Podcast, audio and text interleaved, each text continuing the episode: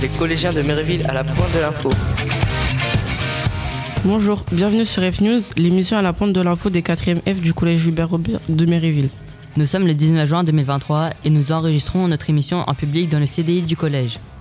Depuis le mois de mars, on apprend le métier de journaliste radio. On a choisi des sujets qui nous intéressent, réalisé des reportages, des interviews, des micro-trottoirs avant de préparer tous ensemble notre première émission. Voici les programmes. On parlera de l'inflation qui touche tous les Français en ce moment, les consommateurs comme les commerçants. On s'intéressera à des métiers passion pas toujours faciles, le travail de prof et le quotidien des forains. On questionnera aussi la frénésie d'achat des sneakers et l'influence des réseaux sociaux sur les jeunes. On analysera l'évolution du cinéma avec l'arrivée des plateformes de streaming ou encore le succès des jeux vidéo. Et on terminera avec du sport au collège car le tournoi de foot c'est en ce moment.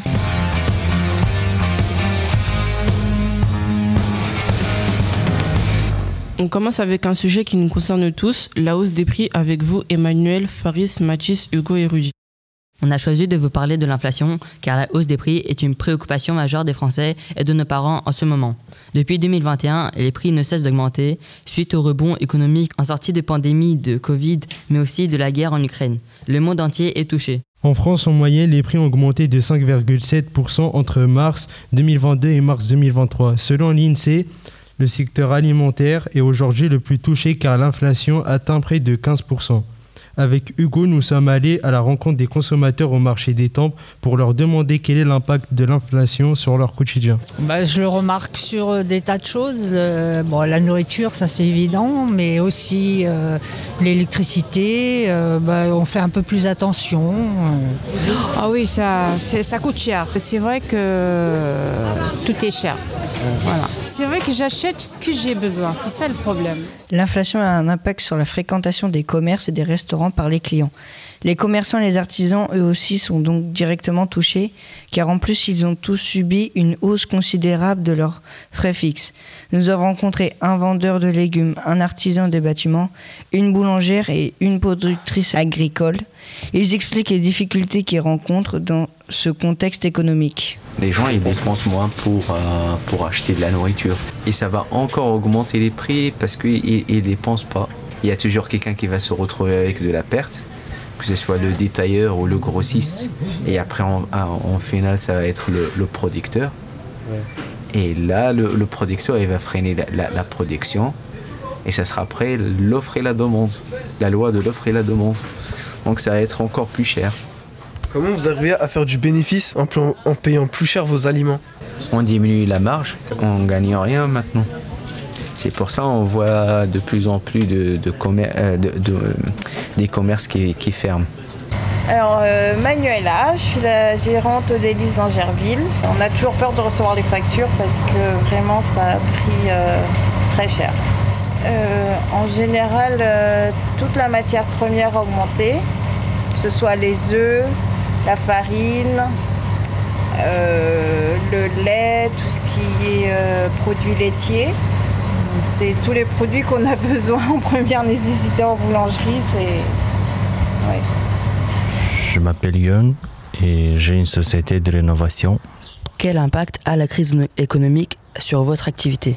L'impact, ça vient de tous les côtés. C'est c'est ma clientèle qui il y a, il y a plus de, négociations et même au niveau des, tarifs qui sont, euh, sont augmentés. Et on est en train de, de perdre quelques clientèles avec ça. Et euh, après, au niveau de euh, au niveau des tarifs, c'est que le budget il monte pas, c'est qu'il il est en train de, de baisser. Approximativement de combien vos dépenses ont-elles augmen- augmenté? Ils ont monté à peu près, c'est à mes calculs de tête, ça, au niveau de 40%, c'est c'est augmenté.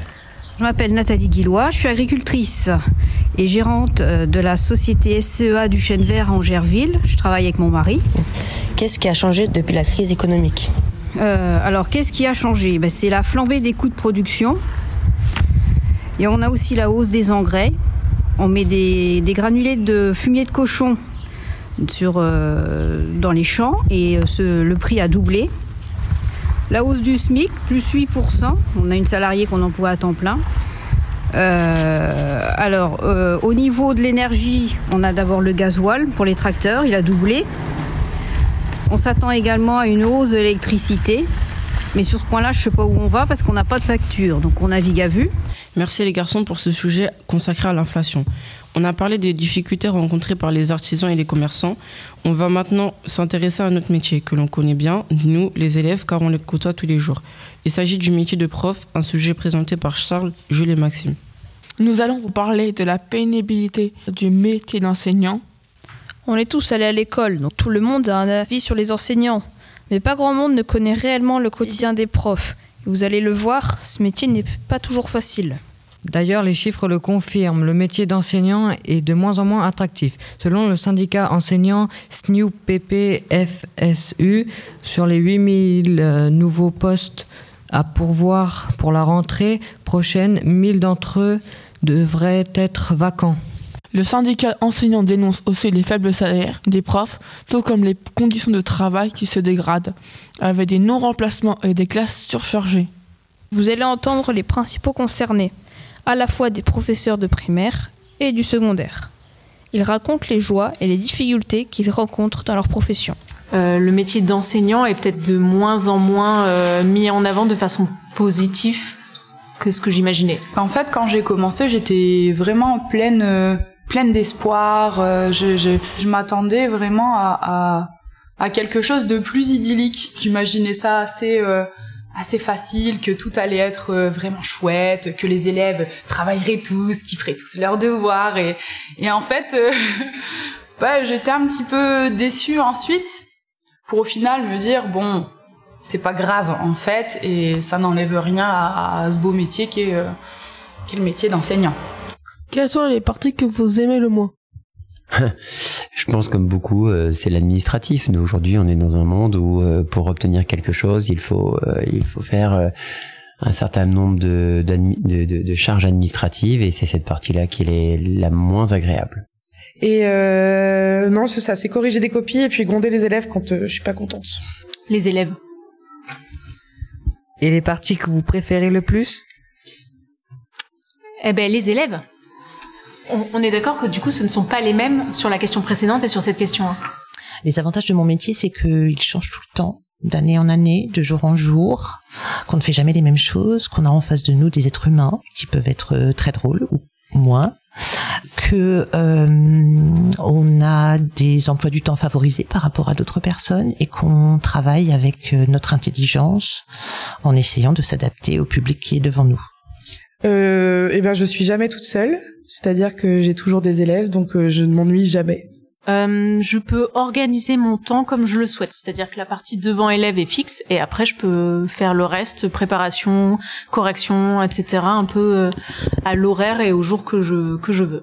Est-ce que vous trouvez votre métier pénible Alors, certaines fois, je trouve mon, mon métier pénible parce que en fait, ça ne s'arrête jamais. Euh, par exemple, le week-end, euh, c'est rare que je puisse passer un week-end ou des vacances entières sans rien faire par rapport à mon travail. Ce qui est le plus difficile à gérer, je pense que ça va être à un moment donné le le volume sonore. Être capable de d'être toujours attentif à l'ensemble des personnes et trouver le bon volume sonore pour que tout le monde puisse s'exprimer dans une classe et sans que ça nuise au bon fonctionnement.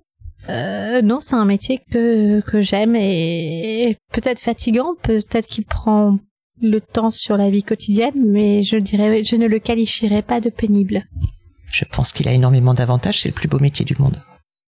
Euh, Selon vous, le métier d'enseignant est-il assez payé par rapport à votre parcours d'études? Non, parce que j'ai fait cinq ans d'études et que j'ai passé un concours et que euh, j'ai commencé, j'étais payée 1500 euros et là ça fait cinq ans que je suis enseignante et je suis payée 1800 euros euh, net sans mes heures supplémentaires et mon rôle de prof principal. Donc je ne trouve que c'est pas assez. Non, je crois que je pense que qu'au regard du nombre d'études, c'est pas euh, c'est pas assez payé. Bah, c'est-à-dire que si on compare euh, le métier d'enseignant, qui est quand même un cadre A de la fonction publique, à un autre cadre de même niveau, euh, on touche en moyenne deux fois moins quand même. J'ai une professeure qui m'avait dit à la fac, si vous voulez être riche, ne faites pas professeur. Emmanuel Macron avait promis une revalorisation de 10% du salaire des enseignants à la rentrée. Selon France Info, elle serait en réalité que de 5,5% en moyenne pour l'ensemble du corps enseignant, si l'on met en parallèle l'inflation. On reste dans les métiers, mais on change de décor. Et si on faisait l'école buissonnière et qu'on partait faire un tour de manège On vous emmène à la fête foraine. Dans notre équipe, Enzo vient d'une famille de forains et il a eu envie de vous faire découvrir son quotidien. Déjà, il faut savoir que la France compte 50 400 forains, regroupés dans 5 700 entreprises, selon la Fédération des forains de France. Matteo, Enzo et Yaya se sont rendus à la fête foraine de Dourdan le premier jour des festivités. On a rencontré monsieur et madame Villa dans leur caravane. Ils nous expliquent les joies et les difficultés de cette vie nomade.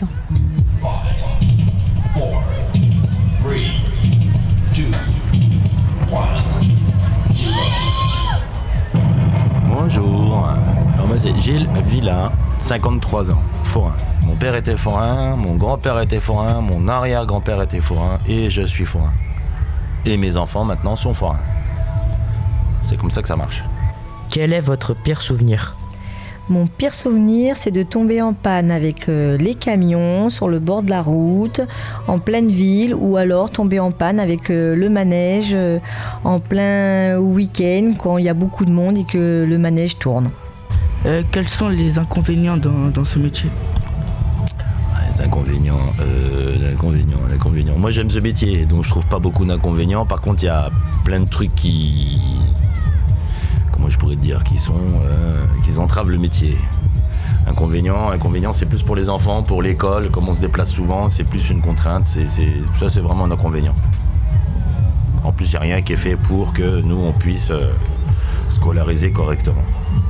Nous, les forains, je parle. On fait notre journée euh, de travail pour amuser les gens et tout de suite après on est obligé de passer au démontage jusqu'à des 3-4 heures du matin et le lendemain matin vers 8h, 9h on est obligé de remballer toutes nos affaires et changer de ville donc ça s'appelle les convois. En général, combien de temps faut-il pour euh, monter un manège? Alors, euh, tout dépend les métiers. Moi, j'ai une attraction euh, à sensation. Il me faut minimum euh, deux jours de montage. Notre attraction s'appelle euh, style Matéorne, le nom Rollerbob, style chenille. Euh, Combien coûte un manège environ? Bip, Joker. Joker, je sais pas, je peux pas te répondre, mon garçon. Pourquoi c'est important pour vous que vos enfants soient forains à leur tour? Pour continuer euh, la tradition, la notoriété, reprendre le manège familial. Comment ça se passe avec les autres familles? Les autres familles, ça va, ça se passe bien. Bien sûr, il y a des hauts et des bas pour se placer, pour s'entendre, mais dans l'ensemble, on a une bonne ambiance. Euh, Quels sont vos projets pour, euh, pour l'avenir? Euh, les projets pour l'avenir. 53 ans, je veux pas aller à la retraite à 70 ans. et puis, euh, et puis d'avoir plein de petits enfants. Non, je, je plaisante. Euh, pour l'avenir, pour l'avenir, ben, euh, pour l'avenir de continuer que les fêtes foraines, ça marche bien, quoi. D'animer le public.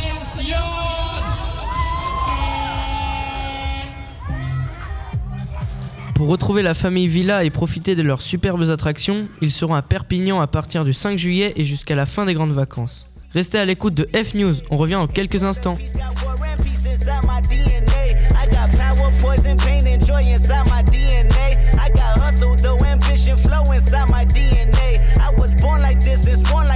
Immaculate conception. I transform like this, perform like this. Wish out you a new weapon. I don't contemplate, I meditate, then off your fucking head. This that put the kids to bed. This that I got, I got, I got, I got realness. I just kill shit cause it's in my DNA. I got millions, I got riches building in my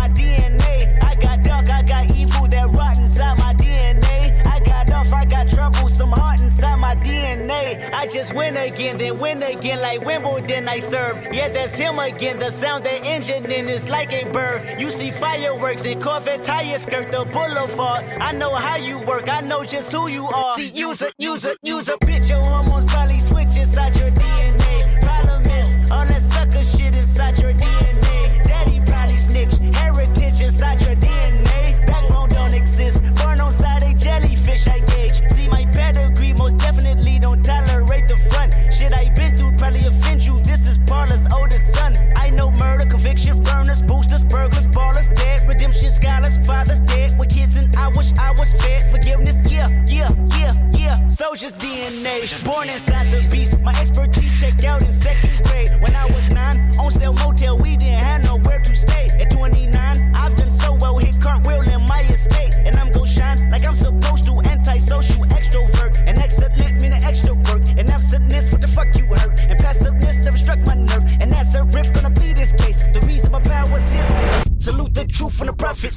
C'était DNA de Kendrick Lamar. Vous êtes toujours sur F News.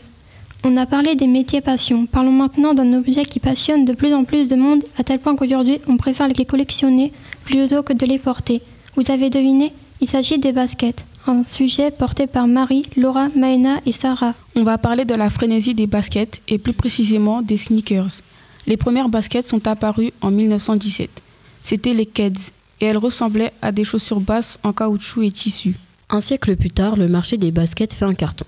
En 2021, le marché des sneakers représentait 91 milliards de dollars dans le monde, dont 4 milliards en France. En gros, une paire de chaussures sur deux est vendue dans le monde aujourd'hui est une paire de sneakers. Nous allons vous faire écouter l'interview de Owen, directeur opérationnel adjoint et vendeur. On a parlé avec lui du marketing des baskets. En ce moment, le marché des baskets est en pleine expansion.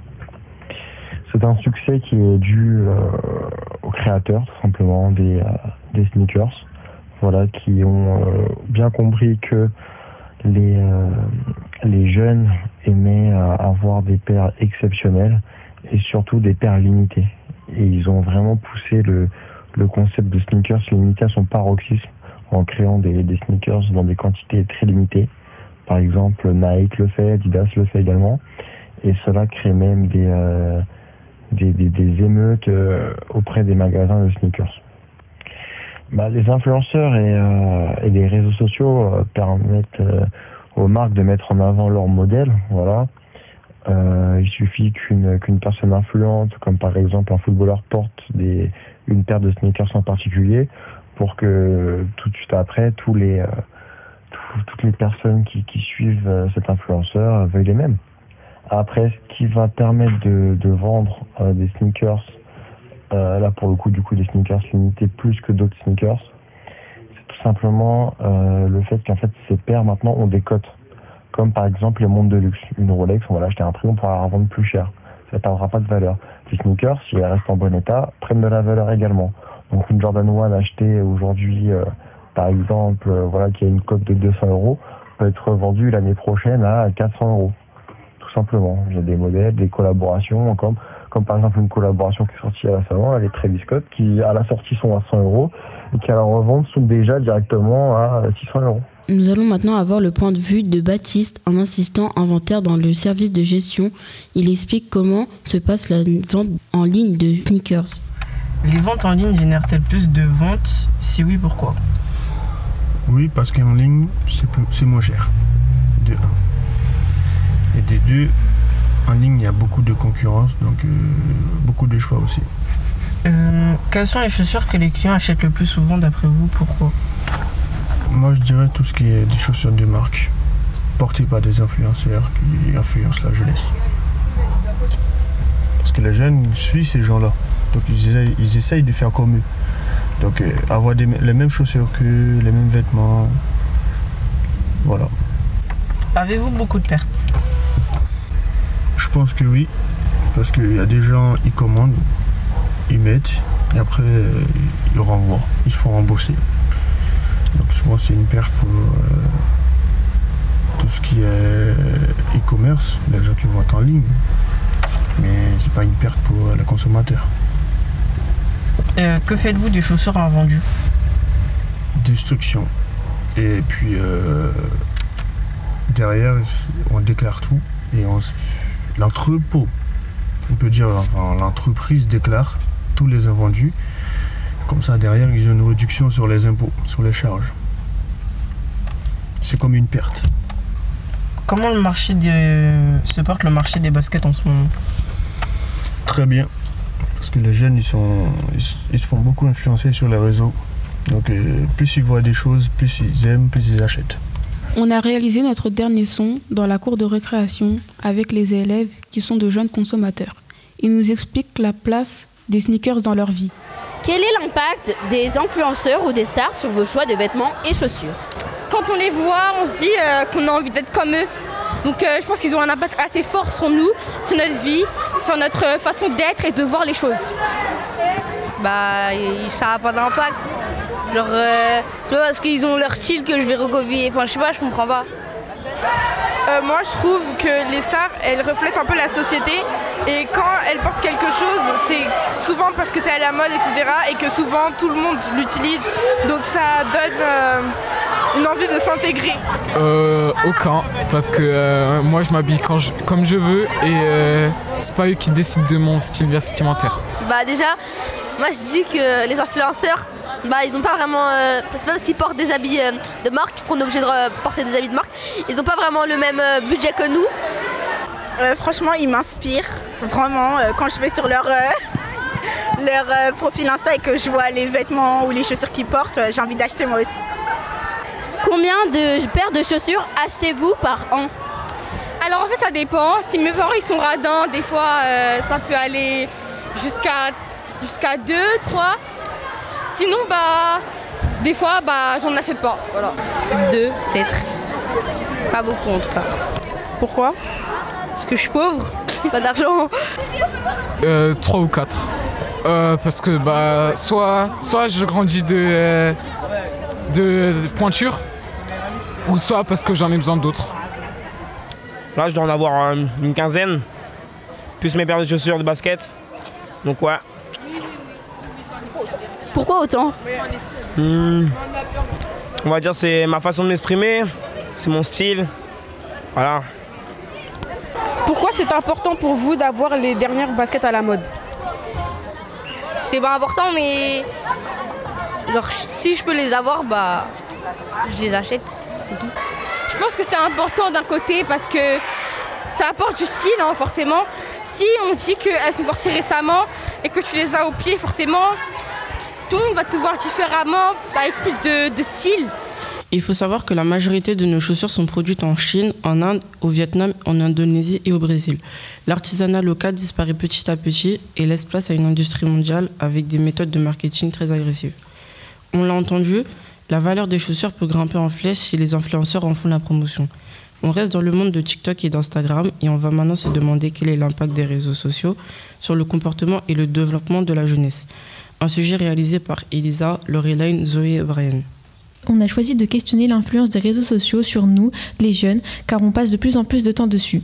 D'après le site l'INSEE, 73,3% des adolescents se servent des réseaux sociaux pour communiquer entre eux. Et d'après l'agence Haven, YouTube occupe la première place des réseaux sociaux. 59% des jeunes l'utilisent. Suivi de Snapchat, 54% des jeunes sont dessus, puis TikTok. 44,2% des jeunes ont un compte. Ensuite, il y a Instagram et Messenger à 23,6%. On a décidé d'interroger la CPE du collège Hubert Robert, Madame Théobald, et Mélissa, une surveillante du collège, qui doivent parfois régler des problèmes entre les élèves liés à l'utilisation des réseaux sociaux. Que pensez-vous de l'influence euh, des réseaux sociaux sur les élèves? Si on ne fait pas attention, s'il n'y a pas des encadrements, si c'est pas vérifié par les parents, oui, ça peut partir très loin. Donc euh, voilà. Si les réseaux sociaux n'existaient pas, pensez-vous que les élèves auraient eu un comportement différent entre eux? Effectivement, je pense que si les réseaux sociaux n'avaient pas existé, les relations entre les élèves auraient peut-être été un peu plus pacifiées, pacifistes. Pensez-vous que les réseaux sociaux sont dangereux? Pourquoi? Alors, je ne pense pas que les réseaux sociaux soient dangereux. Je pense que c'est l'utilisation qui est faite des réseaux sociaux qui est dangereuse. Euh, parce qu'à la base, les réseaux sociaux ont pour but de permettre aux gens euh, de, se rapprocher malgré les distances et d'échanger, de partager. sauf que euh, les gens l'utilisent à mauvais escient. Quel genre de problème devez-vous régler à cause des réseaux sociaux ici au collège? Alors la majorité des problèmes qu'on a à régler euh, au collège euh, liés aux réseaux sociaux euh, sont souvent des insultes entre élèves, des conversations qui peuvent déraper et qui vite prennent une tournure. on insulte un camarade, on se moque d'un camarade et après ça prend des proportions démesurées et au final...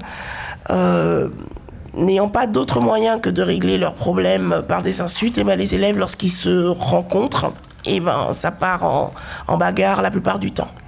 Ça peut bousiller la réputation d'une fille comme d'un mec, hein, mais surtout malheureusement les filles sont plus exposées que les garçons malheureusement.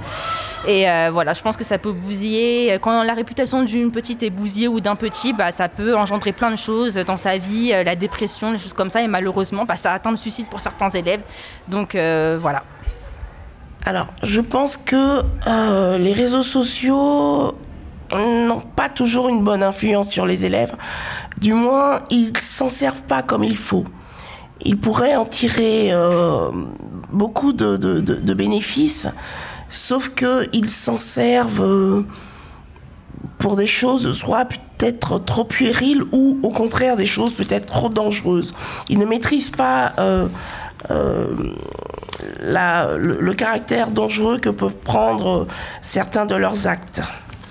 Nous avons aussi interviewé des élèves pour comprendre l'usage qu'ils font des réseaux sociaux et l'influence que ça a sur leur comportement. Alors du coup, moi j'ai moi j'ai Snapchat et Instagram. C'est c'est pas pour regarder les stories ou les publications, c'est pour envoyer des messages euh, à, ma- à mes à mes sœurs par exemple ou à mes amis qui l'utilisent aussi.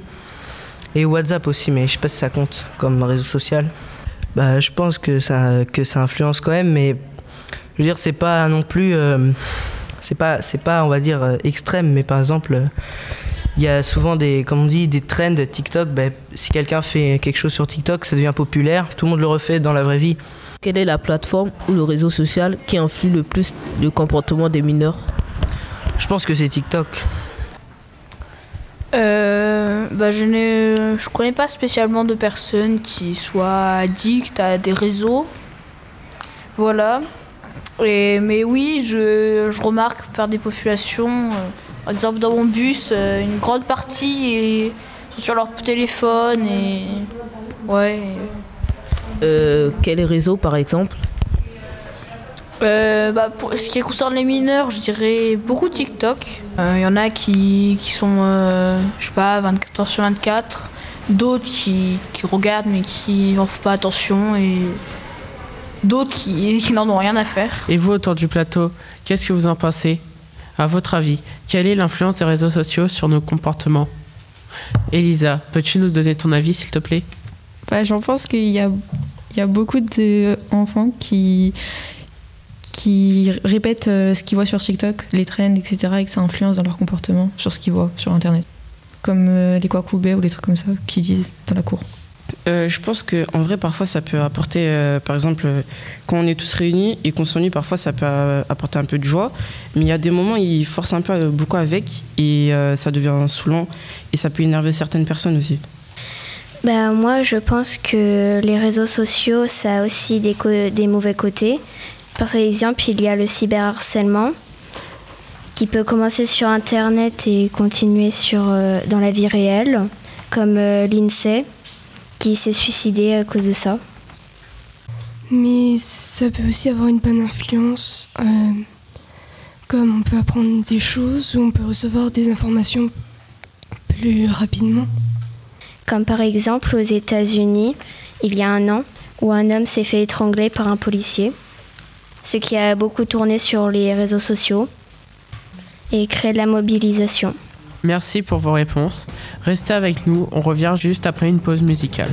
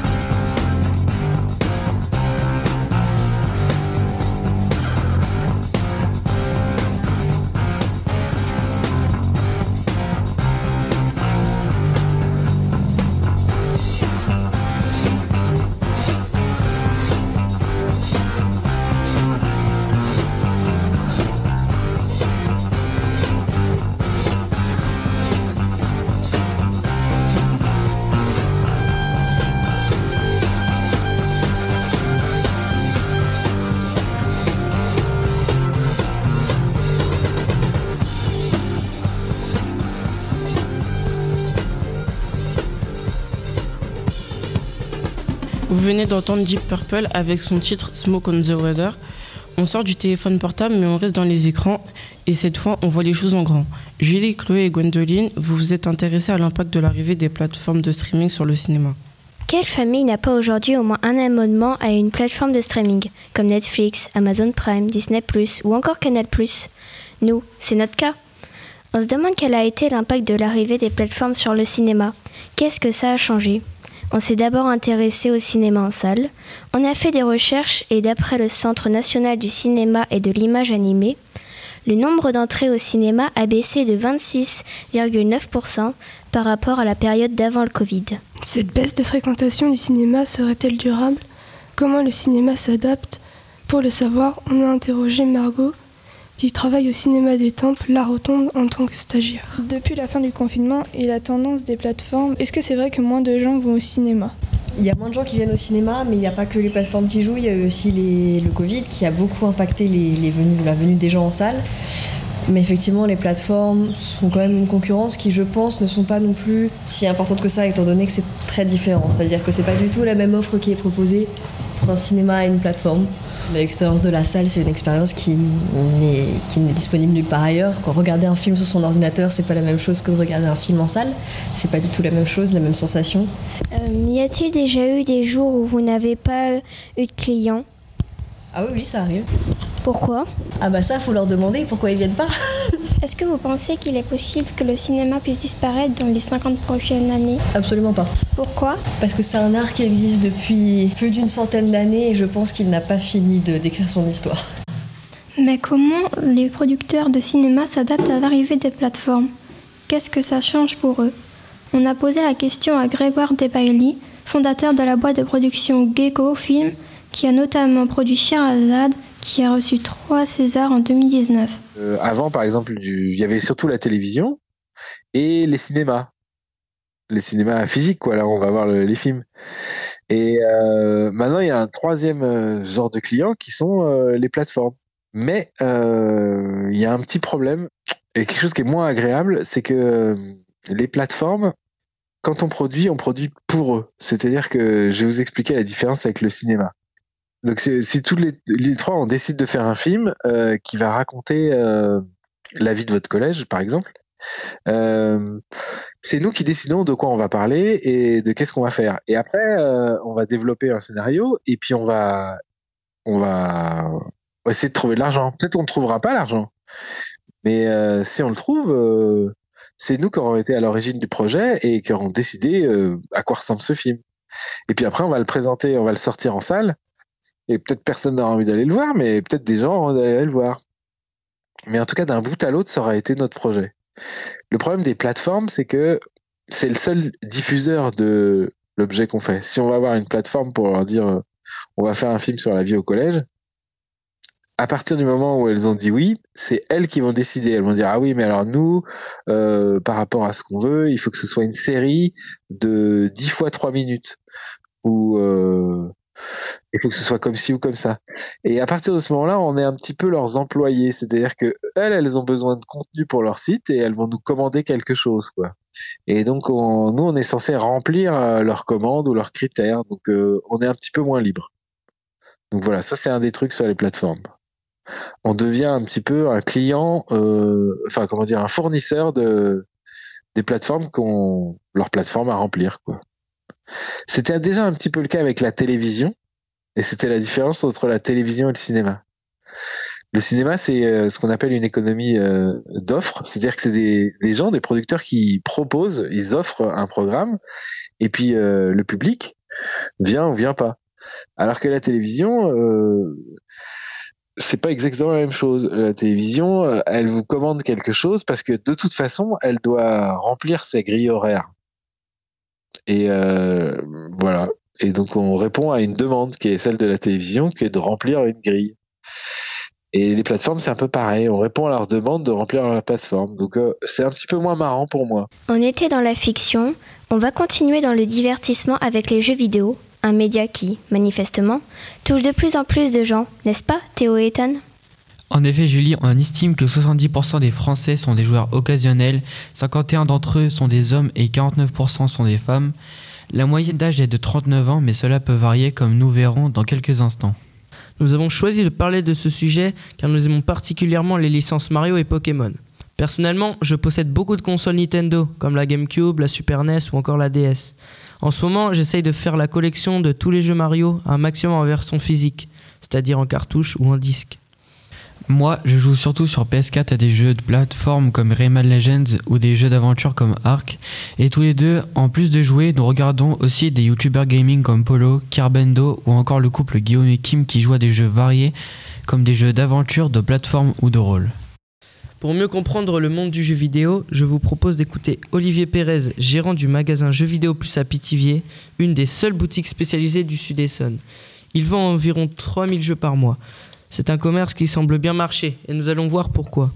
On a d'abord demandé à Olivier qui sont les consommateurs de jeux vidéo aujourd'hui. Euh, la cible principale, c'est les 15-34 ans. Alors, on commence à être en fait dans ce créneau-là euh, sur des personnes qui commencent à avoir un certain pouvoir d'achat et qui restent euh, très proches de l'univers jeux vidéo qui souvent est leur loisir numéro 1 la plupart du temps. Après, ça va plus loin que ça. C'est-à-dire qu'on touche aussi les très jeunes. Euh, évidemment, on va compter à partir de 8 ans. C'est compliqué de compter avant, même si ça existe. Il y a déjà des joueurs avant 8 ans. On va démarrer à 8 ans, 8-14 hein, ans.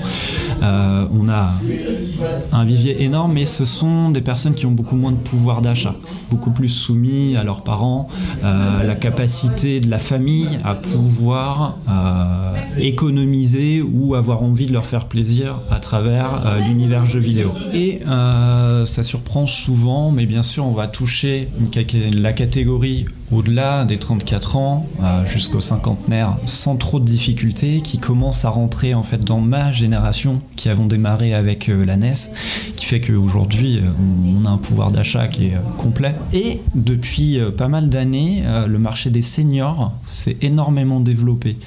Donc vraiment les personnes âgées qui ben, mine de rien finissent par avoir un temps euh, particulièrement important, conséquent. Donc ils aiment le consacrer à la famille, à leurs petits-enfants, mais ça va être euh, un pôle de détente pour eux. Ils vont rechercher des expériences de jeu qui sont très diversifiées. Et euh, du coup, on commence à toucher ce marché qui grandit petit à petit et qui, euh, de toute façon, dans le temps, devrait continuer euh, d'évoluer. La diversité des publics impose aujourd'hui aux créateurs de jeux de soumettre à la, législation européenne et donc au système de classification PEGI. Olivier nous explique en quoi ça consiste. C'est euh, les éditeurs de jeux qui vont d'abord aller vers l'organisme qui a le label du euh, PEGI. Ils vont leur fournir euh, un cahier des charges et répondre aux différents critères du PEGI par rapport à euh, quel est le contenu du jeu, si vous voulez.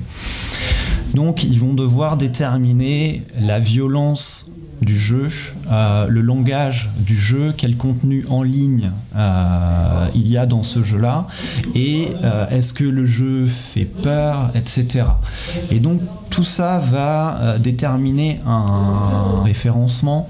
donc le jeu va obtenir une notation, à savoir est-ce qu'il est tout public? Par exemple, donc c'est le fameux 3 qu'on verra dessus, où ça c'est conseillé à partir de 3 ans ou au-delà. Ça veut simplement dire que c'est un jeu qui est tout public. Et on va monter dans la classification vers du 12 16 18 Il faut savoir qu'en fait, c'est pas interdit pour nous de vendre un jeu 18 même à une personne mineure. On a tout à fait le droit de le faire, mais moralement, c'est pas terrible. Donc, on demande la présence de cette personne euh, majeure, d'un tuteur, euh, c'est mieux si possible.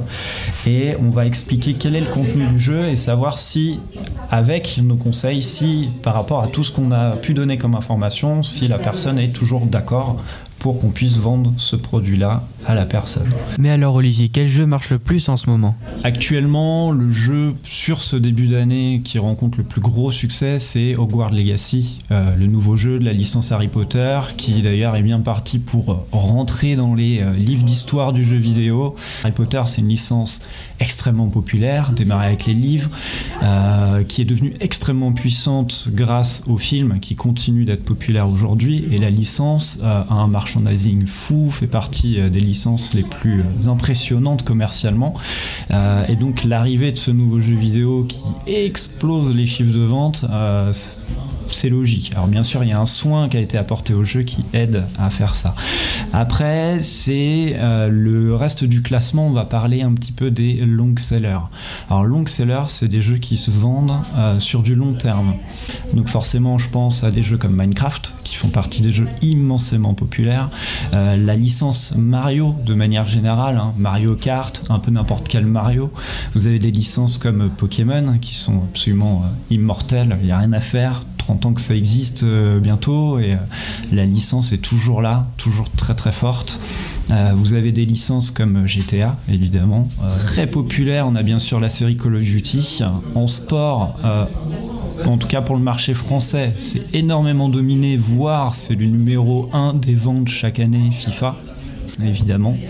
voilà pour les plus grosses licences.